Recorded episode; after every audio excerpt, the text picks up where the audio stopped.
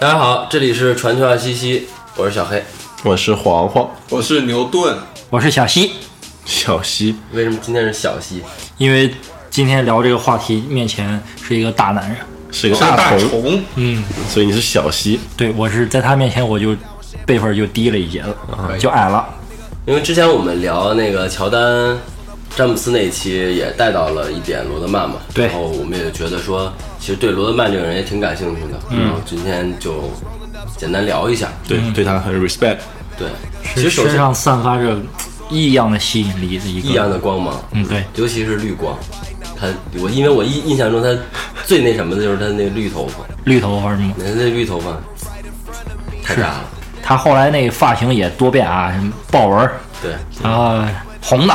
粉的。他其实某种意义上也带领了潮流，染发圈儿，美容美发界美界，发界。嗯，美容美发高手。其实第一个我觉得比较有意思点就是球衣吧，嗯因为你刚才也跟你刚才也跟我简单介绍了一下，对对对对对，他球衣的故事也挺有意思的。那我们就先把罗德曼直接整个 NBA 生涯一共穿过四个号码，跟大家说一下。就是首先他出道选秀在活塞最早穿选的是十号球衣，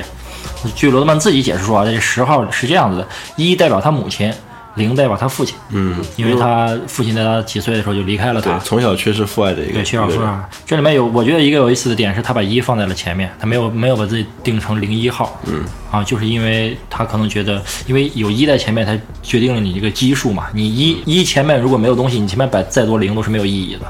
所以，他还是很认可他母亲对他的一些意义，包括后来在他职业生涯中，他母亲对他很多决定性的。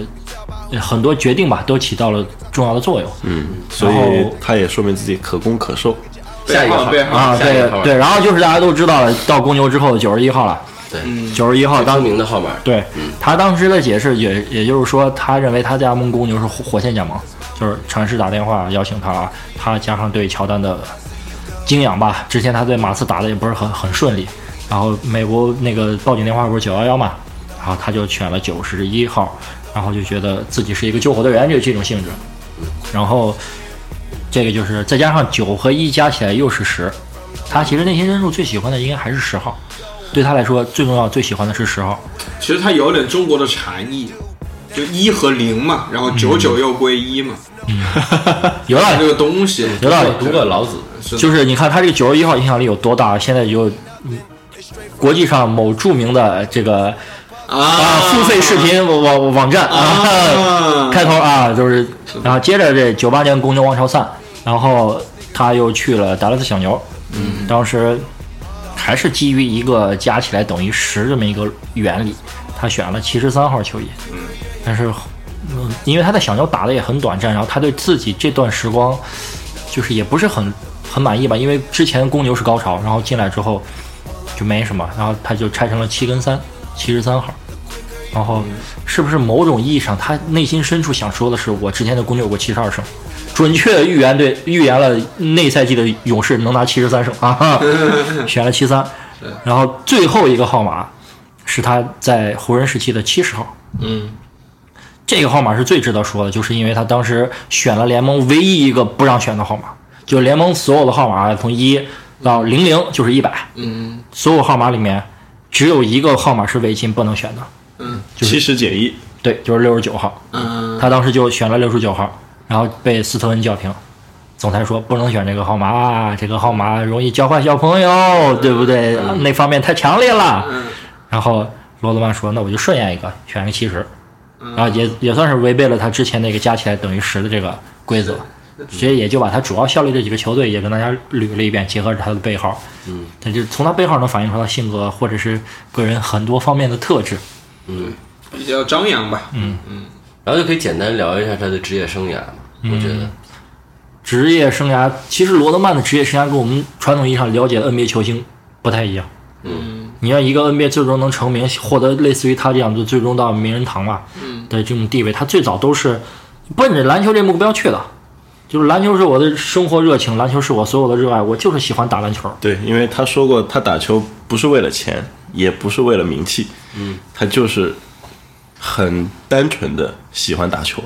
他当时在入选名人堂的时候，他自己讲的这是他可能就是一种他性格深处的执着，他就想把一件事情干好，对或者是他就嗯较上劲儿了，或者之类的，他就特别单纯。他其实呃高中时期打过一段时间的篮球，但是呃成绩太烂，没有大学要他。嗯，然后他高中毕业之后呢，就去机场当保安了。嗯然后等他再次接入篮球篮球的时候，他年龄就已经很大了，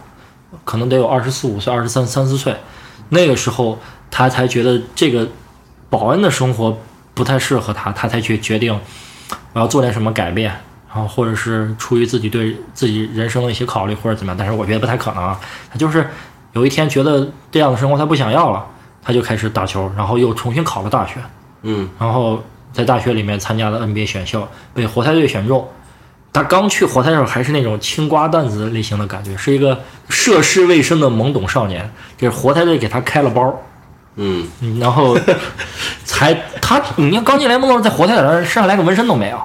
是，然后留着一个寸头，对吧？眼窝特别深，又瘦又小。那其实是不是我觉得活塞对他的影响也挺大的？，对啊，他的他的军团啊，他的对突的军团对他影响大。那当时的教练说了一句让他，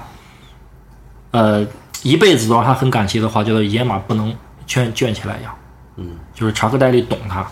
懂他是一个什么样的人，然后把他培养起来。然后他在活塞拿了两个冠军，去了公牛，剩下的故事大家都知道了。然后直到他离开 NBA 之后，就我觉得他某种程度上，就很多人一般正常球员退役 NBA 就代表离开篮球界了，但实际上他还打过一些细小的比赛，其他的嗯非职业的和甚至三人制的比赛，他就是为了到最后就在秀了，嗯。就是他已经看得很开，嗯，然后就这他都入选了 NBA 的名人堂，嗯，这就是他简要的传奇的一生，嗯。对，因为其实他，我觉得数因为数据其实挺牛逼的，挺牛逼挺牛逼的。你想，七次七次 NBA 的篮板王，七次防守第一阵容，嗯哼，而且他最佳防守荣誉是两两个，对，最佳防守球员嘛，最佳防守球员两个，嗯。对，冠军五个嘛，冠军五个，冠军五个冠军，就那就是说公牛三连冠，第一个三连冠没他。对他那个时候在在活塞，活塞是八九九零，然后然后之后他们输给公牛，完了他后来还去过马刺，嗯是，因为其实我看那个最后最后之舞最后一舞嗯。的时候，我看罗德曼那集，我觉得最大的感受，我当时就脑海里就嗯浮现出那首歌名嘛，嗯，就是 Work Hard Play Hard，对就是他就是我觉得很能代表他这个人，对，就是他的处世哲学，在我某种程度上看，我觉得就就是这样。对，而且我觉得，所以我喜欢的也是这种原因。我觉得就是一个人真牛逼，其中一个维度啊，因为有些人他就是呃专精，我就是特别努力，特别努力。但是罗德曼这个人给我感觉就是，啊，我干这个事儿，我干的时候我就能干好，嗯，但是我玩的时候，那我就要痛快玩儿，对就那种感觉。我觉得，我觉得太牛逼了，真的太牛逼了。其实比较潇洒，比较潇洒，对，对，特别潇洒。特别潇洒。而且罗德曼他的很多东西开创性吧，就是其实他很有天赋，你们不觉得吗？嗯，他他如果不是有天赋，纯靠努力，他达不到这个高度。他他一定是在这方面有有天赋的。他他对自己有一个很清楚的定位，他认为我得分你又比不过乔丹，干别的又干不成，干不到那个领域的最好，那我就抢篮板。他认为篮板球很重要，他就抢篮板。然后他的所有的一切天赋条件都是都促使他成为一个顶级的篮篮板手。嗯，你你们你们有没有发现一个东西，就是其实 NBA 真正很多篮板高手跟篮板王不是大个子球员，是查理巴特对，利，是，不是大个子球员。从最早，呃，原来七六人队有一个球星叫那个马龙，莫西马龙，嗯，包括那一时期，对，后来包括罗德曼、本华莱士，很多包括乐福，乐乐福福以前在森林狼时候篮板也很好，就这种顶级的篮板手，不见得是个子非常高，因为抢篮板真正牛逼的不是你垂直的高度，而是你的预判跟卡位。对，因为他在那个纪录片里当时也提到了嘛，嗯。提到有一段就是说，呃，他基本上从来不会研究战术，嗯他只会研究队友投出的每个球的轨迹，然后研究这个球是怎么旋转的，然后落在落在哪里，嗯对，总总结这个球会往哪儿蹦，蹦多远，然后最后就是他一有篮板球，他就能出现在那个对的位置上。我觉得是那个很重要的点，你要在对的位置上。而而且这一套哲学其实就某种程度上，就后来有更大的影响力，让人重视篮板球这个东西。虽然不是因为它引起的，但是对于我们那个年代看球，我咱们小的时候，这个东西一部影响我们深远的漫画，嗯，就《灌篮高手里面主角樱木花道也是这样。以他为原型的，对，就是当时安西教练给樱木花道说说过一句话，叫做“控制篮板球的人就是整控控制整个球场的人”。樱樱木也是这样，我跟罗德曼一样，我接触篮球非常晚，我的基础功干嘛的我都得会是训练的，在练运球、排球什么的，但我就是身体素质好，机敏、弹跳好、弹速好，然后能抢、拼搏、有斗志，就确实。呃，樱木的原型某种程度上借鉴了很多罗德曼的地方，但实际上也不完全说他就是 copy 罗德曼。是是，你因为因为其实我看过井上雄彦的一个采访中，他说过，就是最早对樱木的这个角色刻画，是因为日本有一个高中天才生车祸中去世，啊，那个人的那发型就有张照片一一照黑白的，嗯那发型看着就跟那个樱木没剃光光头之前那造型是一样的。嗯然后我觉得他可能是借到了借借鉴了那个人的型，加上罗德曼的特质跟性格特点嗯，放进去。这里面再多提井上雄彦一句，就是井上雄彦真他妈懂球。嗯真他妈懂球。当时你想我我们传统印象理解就是樱木是罗德曼，嗯，然后流川枫是乔丹，丹，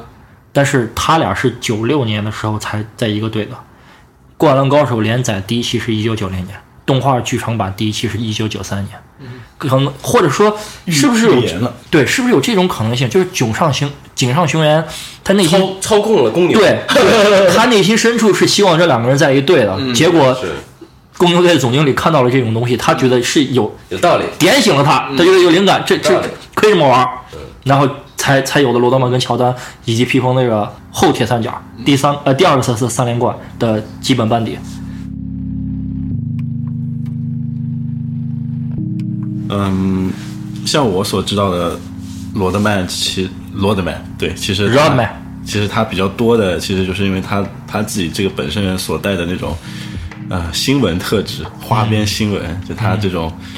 这种特质实在是太明显了，就搞事。对，就他搞事。就他本身就是一个就是被大家认为是一个特别的反例，因为他就不像我们传统的 NBA 球员一样，没有什么花边新闻，整天就训练。但他其实场下的生活也特别特别的丰富，而且罗德曼他出的那些新闻都让你觉得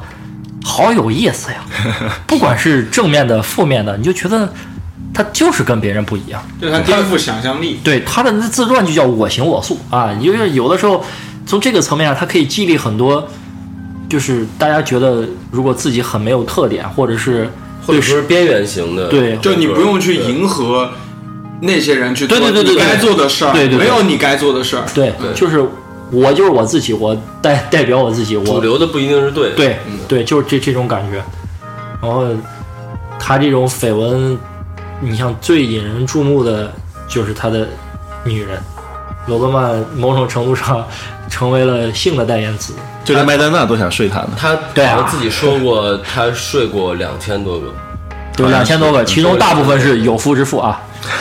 那 这个是关关关观点，呃，这这个是过关键点，嗯嗯，大量是，对吧就？这方面有什么？你有什么见见解和经验？呃怎么判？这个这个为什么呢？嗯经验谈不上，我都说了是小溪嘛，对不对？人家那是江河湖泊，这就是其实我看过这些新闻，后来那仔细那天把这些东西又浏浏览了一下啊，我就发现，嗯，罗德曼不是活好，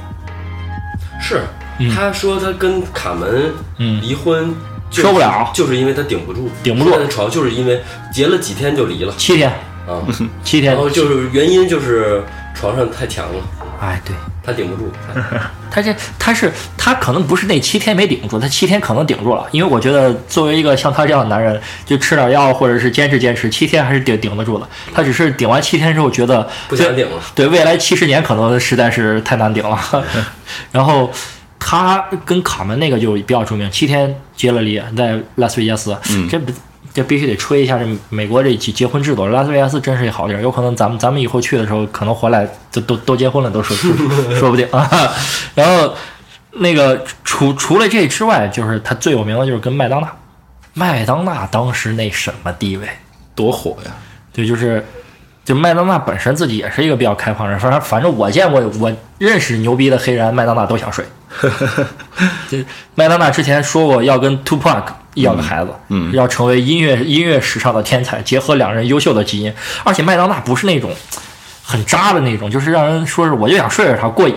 她是真的想跟人家生孩子，嗯，就是为了人类，为了人类考对，就是他喜欢，就麦当娜可能思维是这种模式，就是我觉得你这个人身上有特点好，我就想要你的基因，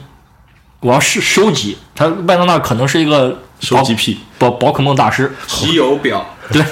然后他给罗德曼当时是怎么着？就是他他在纽约，然后罗德曼在呃赌城拉斯维加斯，然后正玩儿，然后他给罗德曼打电话说：“我现在幸运来了，快来。”罗德曼坐着飞机立马去纽约找他，然后睡完他之后，麦当娜倒立，就就是因为，然后然后麦当娜倒立就是为了要保这个孩子，然后这么低调，对，哎，就是麦当娜自己这一段肯定是不能播的，但你可以说，就是麦当娜，麦当娜就是要孩子，而且而且就是那种他总觉得这个人吸引我，我是不是可以把他的东西复制过来再传承下去？这种感觉给我看，因为麦当娜之前有我印象中想睡过很多人，那现在科技这么发达，其实很好解决了，嗯，对吧？就是那会儿其实就能解决了。是吧？嗯，然后那后来是重视体验嘛，对吧？还不是重视结结果。可可能是重视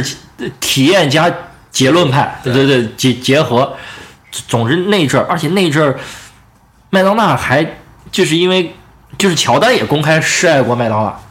就是说他也好喜欢麦当娜，但是麦当娜其实就有点不太喜欢乔丹那个性格，然后就是强行不喜欢乔丹，非要跟罗德曼在一起，让让乔丹在罗德曼曼面前觉得自己矮了一等。嗯，还有，嗯，唯一能让神低那么一点点的人啊，就是罗德曼。就是麦当娜，嗯麦当娜只是个载具，载具然后他不还好像还有有一阵儿闹过，说自己是什么双性还是啊，不是，那是当时罗德曼雌曼雄同体？对他他说自己雌雄同体，完了他宣传他那自传，嗯，我行我营素，销手段，对，我操！然后他说，呃，他他就是先开发布会说怎么怎么地啊，吹了一通，说明天我要跟一个世界上最牛逼的女人结婚，结婚，然后结果第二天自己穿了个婚纱，一个人跑到纽约的一个当地的婚姻介绍所，那那那个叫什么民民政部门去去登记，登记自己嫁给我自己，自己娶了我自己，行吗？不行吗？好像最后也没成吧，但是 但是但是这个效果就爆炸，说穿穿婚纱直直接出来，对，效效效果爆上，热搜了就。嗯，那当然那会儿是那时候如果有热搜的话，就就上热搜了，新闻还是很炸的。这很炸很炸。那所以说，他说自己雌雄同体这事儿没啥根据，他自己也不是这么想的。他有可能是这样想，他有可能我倒是觉得双性恋他可能也就那么一瞬间想，他是一我我自己脑补的，他这样一个人，因为做过这么多事儿，他应该是一个就是我想到哪儿我就想到什么做到哪儿他也不是说特别坚定什么，因为可能就头天晚上看了，或者听了首歌，对，对，听了首自己有感觉了。对。嗯，然后他很多事情做的很夸张，嗯。就是就是，呃，就是你看他不管是表达一个立场，或者是做出一个什么营销效果，或者是干嘛，嗯。他都做的很极端，他都是冲着那个最大化去，但我觉得他就是 hard 其实这 play 个 hard work 对。hard，其实你从营销的角度来说，他就是一个非常，我觉得他应该是很牛逼的策划，就是他的点都是他自己的点嘛，就是他不是那种主流的营销点，比如说我我就是要闹绯闻，我就要怎么样。但是你有没有你有你有没有想过，他这种营销效果好，就是他营销自己，为什么会有这种很牛逼的效果？因为他点新呐、我没见过的点呀。不是点心，就是其实可能罗德曼一直在隐藏跟伪装、包装一个东西，就是他不想让人知道真实的他自己，嗯那这是所有明星的问题，这个我认同。就是、就是他的这种所有出出格的事情，让人觉得有意思酷，其实都是他的最反面，嗯，对，就是就是最远离他内心深处那个那个感感觉的样子。所以他就一定要做成这样子，所以大家觉得哦，这样就好有意思。对，就跟就跟朋友圈嘛，就是我没有的我才发朋友圈嘛。凡尔赛文学，这这不是这不是这不是反话说，这是很这是大家很认同的一种心理心理学观念嘛。嗯，就是就是肯定是我没有的，我觉得好的，我我我日常生活中其实不常见的，我才会发到朋友圈嘛。对就跟他他会带给大众的那种东西，我觉得说的很对。就是他可能就是不想或者曾经想过不敢做的，他觉得现在有能力做了就去做。还有一点就是，我觉得他的这些东西，就是按咱们现在传统意义上理解，就是这种要热点、要炒作这种热度这种东西，这种感觉的东西，不是那种很刻意出来对，不是很刻意出来，对啊，他就是很很很自然的对。就就流露出来。我给你再举一个例子，就是他都已经退役很多年了，可能就是五六年前、三四年前，我看过一篇报道，就是讲，呃，就是某个媒体约好了跟刘老板，比如说明儿晚上九点我电话采访你，嗯，然后那媒体电话打过去了，然后电话那头的罗德曼正在，就是正在翻云覆雨，我们说的文雅一点，正在翻云覆雨。嗯然后当时那个状态是，罗德曼已经接受了当时媒体的采访，那他应该是知道这个时间点他是有 interview 的是远程的吗？远程的电话的，啊，然后他是知道了，但是他在那个时间点依然还在做他在做的事儿。在做做他在做的事情，就是做他爱做的事儿。就是就不，而且他那个时候已经远离了话题中心，他已经退役了一段时间了。嗯，然后媒体采访可能也不是说要专门宣宣传他，只是找他去来评论一些其他的观点，比如说是聊乔丹的话题，或者聊以前公牛队的话题。嗯然后他还能出现这种行为，给我的感觉就是他就是在做这个事儿。但是我接到一个采访，我不觉得那个采访很重要。我们正常人的逻辑是，嗯，我要准备时间空出来。对，我要把时间档期留出来，我要专门去准备这个事儿。但是他不是，我就是该干啥干啥。然后你电话来了，那我就接受采访。然后那个那个那个跟他行房事的女生，甚至都不知道他他有有这个过程。就是在电话那头，因为声音太大，主持人产生了疑问之后，那个女的说：“你们他妈的是谁呀、就觉得，哎，你们怎么会打扰我俩之间的事情？你们好没有礼貌呀！就是瞬间这个东西又被逆转了，就是场反而面场呃 气氛突然变得诡异了起来。对，然后就甚至让人觉得，哎，罗德曼好像在做人家自己该做的事情，也没什么毛病。对于这个女生来说，你反而打扰到了我。对，对他关于朝鲜的那个话题，之前你也跟我提过。啊，对啊，这个朝朝鲜的话题就是，朝鲜这个好像应该人人都知道，都知道这个因为对，呃，我其实我其实就知道的比较片面。应该是唯一访问朝鲜的美国人吧。呃，正式的应该是，那私私下应该肯定也有交流有有有交流。你你就这么说吧，这真的有可能是因为罗德曼劝阻了金胖子没有按下那个核弹，导致要不然美国大陆有可能遭遭受一波导弹危机啊、对不对？虽然朝鲜又是一个瓷视频，对，虽然朝鲜导弹不见得能打到美北北美大陆，但是确实，嗯，你已经很当时我这个新闻我看到的时候就觉得很夸张啊，对，就是罗德曼还比那个金呃金正恩还大一点儿，嗯，金正恩是个八零后嘛，对，然后罗德曼还大一点儿，然后金正恩金正恩按理来说呃是吧，就是不是那么很西式的一种风格，他他居然会喜欢罗德曼。对。而且罗德曼一直就是说，在抱着一个想要去交流那种心态，去了前后去了四次，前后去了四次，然后跟金正恩有说有笑的，而且确实金正恩给他的待遇啊，真的是很多领导人都不曾享有的这种亲近的待遇。这挺奇怪呢，反正我是觉得挺奇怪的。就是这事儿，金正恩英雄息息相惜吧。这个这个事件里面，金正恩可能是做政治操操作，啊，是在是在作为一个我们朝鲜其实也有很很能接触到西方看法，但是对罗德曼来说完全没有这方面的考虑。他他就是一个我做我想做的事情。嗯他甚至后来还还跟奥巴马说过嘛，对吧？就是希望奥巴马在对朝鲜政策上能听听他他的意见。是的，他他有一次好像在接受某一个现场采访的时候，嗯对，然后当时他说到说到这一段的时候，他后来还说，就因为这个事儿，他后来回家收到了大概三十多封死亡威胁，然后他因此有快一两个月没有回家，然后说着说着，他就在采访过程中哭了。放声大哭，真的是放声大哭。因为正常人的逻逻辑是，哎，我我干这事儿，我就没有想到过我是代表美国呀，或者是什么样一个立场来的，我就是跟金正恩聊，我觉得金正恩是个哎不错的八零后小小小小男孩啊，就是稍微胖了点，扣不了篮而已。但是其他的就挺好吧。你听听我我这个方向角度理解金正恩，你不要嗯用媒体的角度去物化这个人嘛，对不对？是 他就是这种感觉去找奥巴马，那奥巴马奥巴马当然没搭理他。奥巴马说：“我虽然是个公牛队球迷，但是你这么跟跟我搞事情，我现在贵为美国总统，你你就这么玩不合适。其实再说我我再说回那个，嗯，我我卡尔普雷哈尔那个点啊，嗯就是因为纪录片里有一段，我印象也比较深嘛。我觉得因为也给没看过纪录片的人讲一下嘛，嗯就是他当时七七九七九八那个赛季，他皮蓬受伤，嗯。那个赛季，嗯，他不是就最后一季嘛，那就对对九八年最后一季嘛。就是他其实是真的有很努力的在练球，对吧？对。那段时间是的，对。然后帮助乔丹，然后度过了那段就皮蓬不在的时候，不在的时间吧，嗯对吧？是以他的方式啊，也不知道他是怎么做到替代皮蓬的作用了，因为皮蓬会干的活儿，他好像其实罗德曼 传球很好，他他侧侧应球传的非常好。这个嗯你你如果没有看过多少罗德曼的比赛，你没有发现这一点。就是罗德曼其实不光他最强大的特点是抢篮板，但是他其实这方面传侧应球能力是 OK 的。最重要的是，他只要努力站出来，让乔丹觉得压力小一点，剩下的就交给乔丹就行了。这个公牛队如果没有皮蓬，只有乔丹和罗德曼，一样也可能能拿冠军啊，哈哈，是吧？这个声音比较小，主要是因为啊，不想没什么底气。不想不想太神话乔丹啊，对不起，对，因为因为当时纪录片那个事儿，就是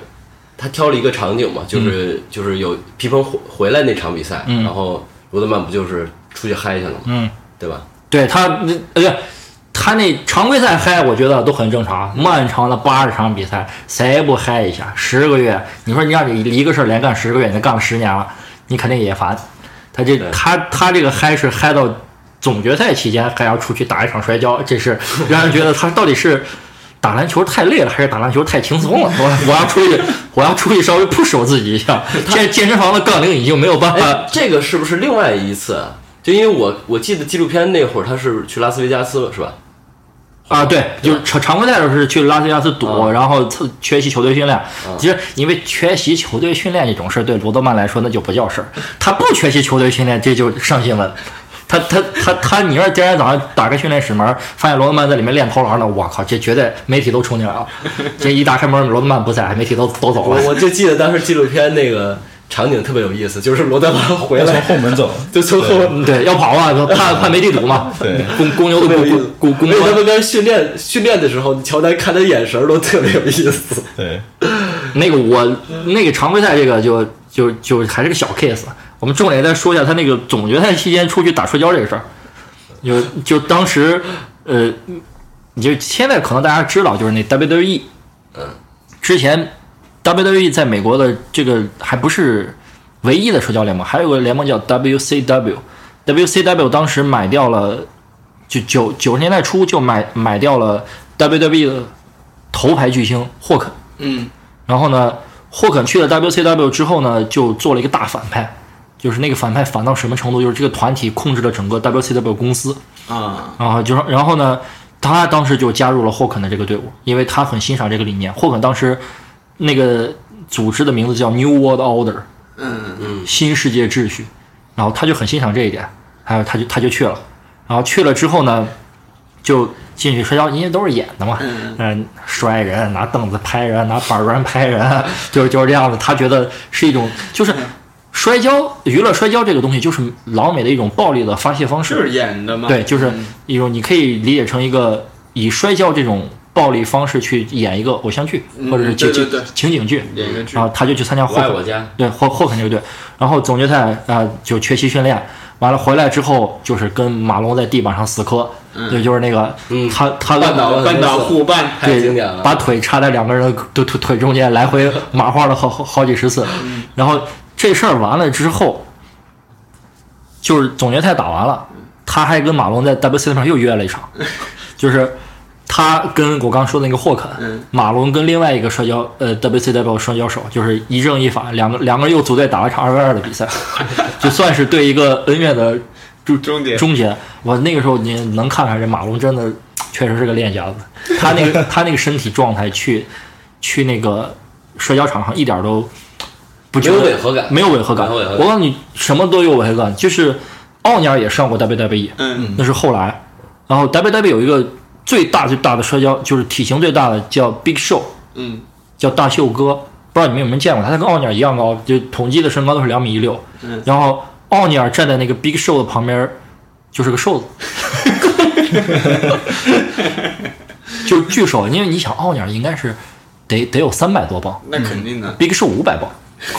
五百磅比你重了一百多磅。相扑嘛？不是相扑，Big Show 还是属于壮的那种，是壮的有点强森那种虽然肚子大，呃这就不是没有强森的身材管理那那么好，啊。但但是确实也看着奥尼尔一过去好苗条呀，又黑又瘦又小，还显还黑还显显瘦，呃对，然后他也撞撞不动 Big Big 手，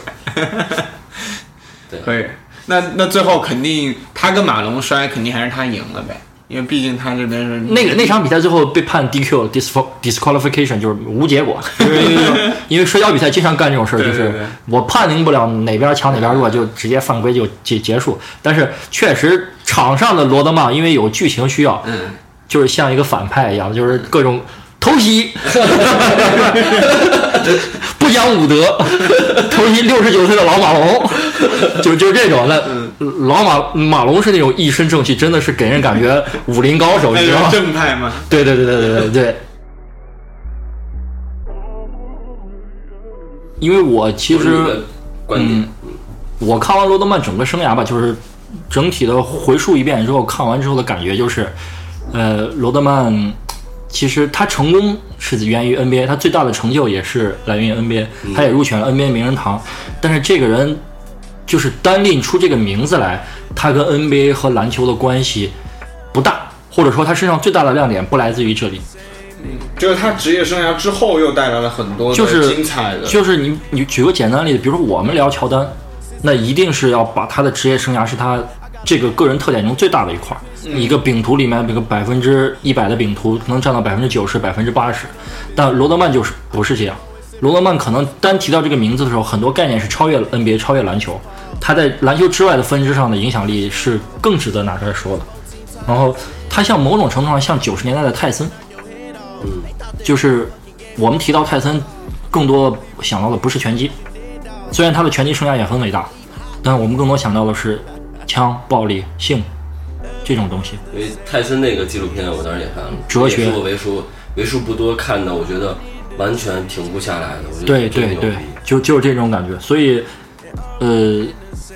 我不知道未来啊，其实因为他现在其实说白了，罗德曼已经退役这么多年了，他未来的生活里还还有什么样的规划跟想法？但是我觉得他可能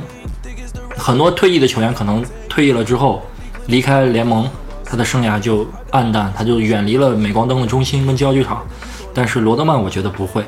他可能又会过两年出个什么东西，让大家兴奋的嗨了起来。是，而哎，且那我插一句，嗯我想问一下，罗德曼出球鞋吗？还有吗？有也有。啊，说到球鞋，我看罗德曼好像也是喜欢鞋的。嗯，之前耐克的高层还送过他几几双那个呃 Off White 的联名，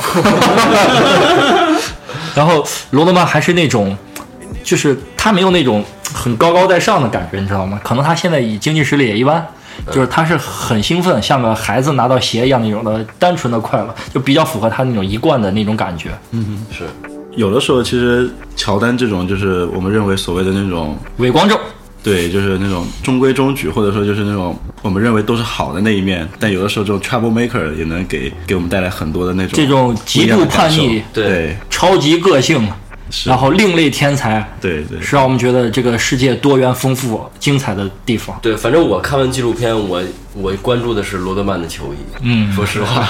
真的是的，可以买，现在很便宜。是就是没码儿。我现在关注那些店没码儿，嗯不重要了。好吧，那这期我们也就先聊到这里。嗯，回头下下节目给你弄弄一件球球衣。行行行，好嘞。也希望有人能给我们赞助球衣。好，那也还是希望，呃，有观众、观众、观众朋友们可以，听众朋友们，你穿上那球衣，你就变成九一小黑了。赶紧给我滚吧你！对，也还是希望有听众朋友们可以在我们的评论区给我们留言，嗯告诉给我们的好建议对，包括你们想听的话题和想法。嗯，好的，那这一期就这就先这样吧，好的，嗯，好，大家再见，大家再见。再见。